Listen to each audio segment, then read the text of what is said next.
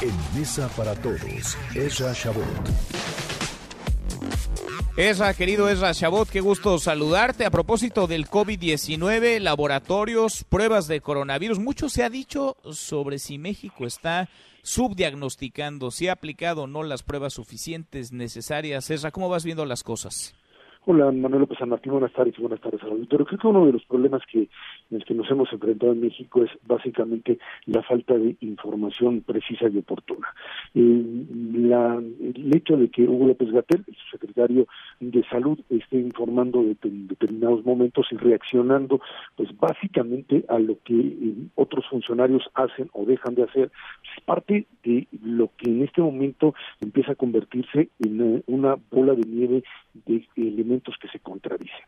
Eh, hace unos días aparecieron laboratorios privados que de renombre, que tienen capacidad y que tienen pues la posibilidad de realizar directamente las pruebas de COVID-19, estas pruebas de reacción en cadena de polimerasa, PCR por su nombre, que tienen la autorización, que lo pueden realizar, lo venían realizando. Hay que recordar que en todos estos, en todos estos laboratorios que lo realizan, pues simplemente las pruebas cuando salen positivas se mandan al INDRE y es ahí donde finalmente se corrobora y es el número oficial que se da cada noche a las 7 de la noche.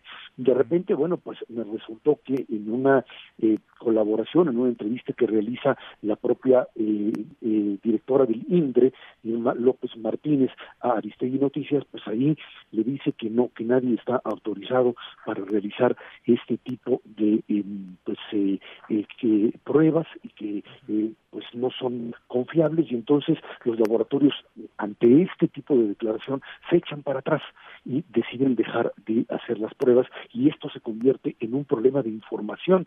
Entonces López Gatel sale diciendo primero que no es cierto, que sí pueden hacerlo, pero que además, y entonces viene el ataque a los laboratorios, que puede ser que sean fraudulentos. Entramos entonces en una lógica, Manuel, verdaderamente perversa, en donde ahora los laboratorios dicen que sí lo van a hacer, porque tienen las pruebas, tienen la autorización, son laboratorios que han funcionado, que han recibido premios, no voy a mencionar los nombres por supuesto, pero que eh, ahí están, la gente los conoce y que pues se está difamando sus nombres, ¿por qué? Porque simple y sencillamente pues se espantaron ante una declaración que fue contradictoria con el lineamiento original. Y creo que esto es importante, tiene que existir, Manuel, una eh, voz que sea la única o voces que sean las únicas autorizadas para definir qué sí y qué no. El gobierno no tiene la capacidad para realizar pruebas, la política, todas las pruebas, todas, todas las pruebas. La política que a la que han llegado en conclusión en el resto del mundo, que lo que más sería importante hacer es pruebas, pruebas, pruebas y más pruebas.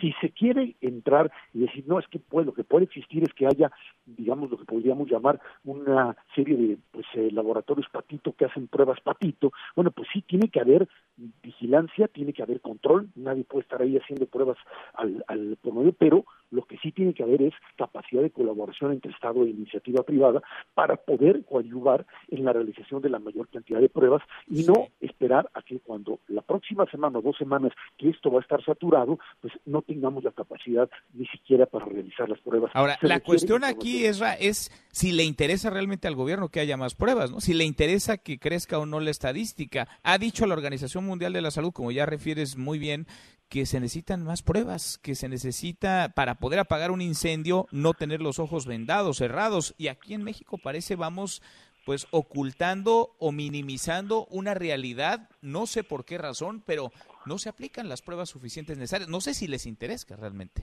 Bueno, pues si no les interesa, yo no lo sé si les interesa o no les interesa, o porque su estrategia es una estrategia de decir, no, la estrategia es decir, no hemos llegado todavía a ese punto porque es el mismo el, mismo argumento de por qué no se cierran cosas. Ahí dice, es que si lo cierro ahorita, me va a venir encima después y no voy a soportar tanto tiempo con la cerrazón. Si empiezo a aplicar pruebas ahorita a diestra y siniestra, pues no me van a alcanzar después cuando las necesite. Esa es una lógica que desde mi punto de vista es errónea, pero bueno, ahí está como una parte de la argumentación, porque yo insisto, si generas mayores pruebas de prevención, si cierras antes te va a salir más barato en términos de salud y en términos de eh, economía porque vas a limitar la propagación del virus.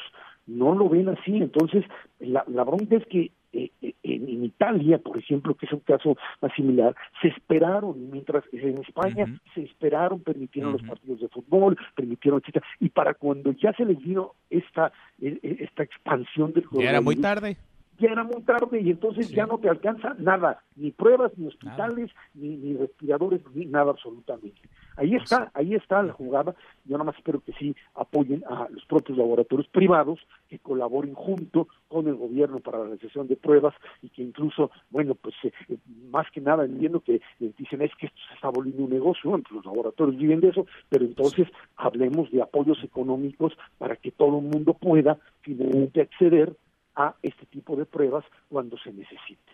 Tal cual, y dejar de buscar los respiratorios. Pues sí, ya a estas alturas, mi querido Ezra, está claro que en dos vertientes que son claves determinantes, la aplicación de pruebas y el distanciamiento social, el presidente López Obrador y su gobierno van en contrasentido al mundo entero y a las recomendaciones de la Organización Mundial de la Salud. Gracias, Ezra.